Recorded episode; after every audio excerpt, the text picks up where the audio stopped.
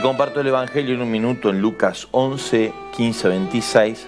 Lo acusan a Jesús de liberar la fuerza del mal por el espíritu del mal. Y Jesús dice, difícilmente sea así. Un reino dividido a sí mismo no subsiste de ninguna forma. Jesús invita a dejarnos alcanzar por la mano de Dios, por el dedo de Dios, que es el Espíritu Santo, y en Él encontrar caminos de liberación y caminos de nuevo orden. El Señor viene a eso, a regalarte la gracia de apartarte de la fuerza del mal que quiere destruirlo todo y encontrarte con la fuerza de Dios.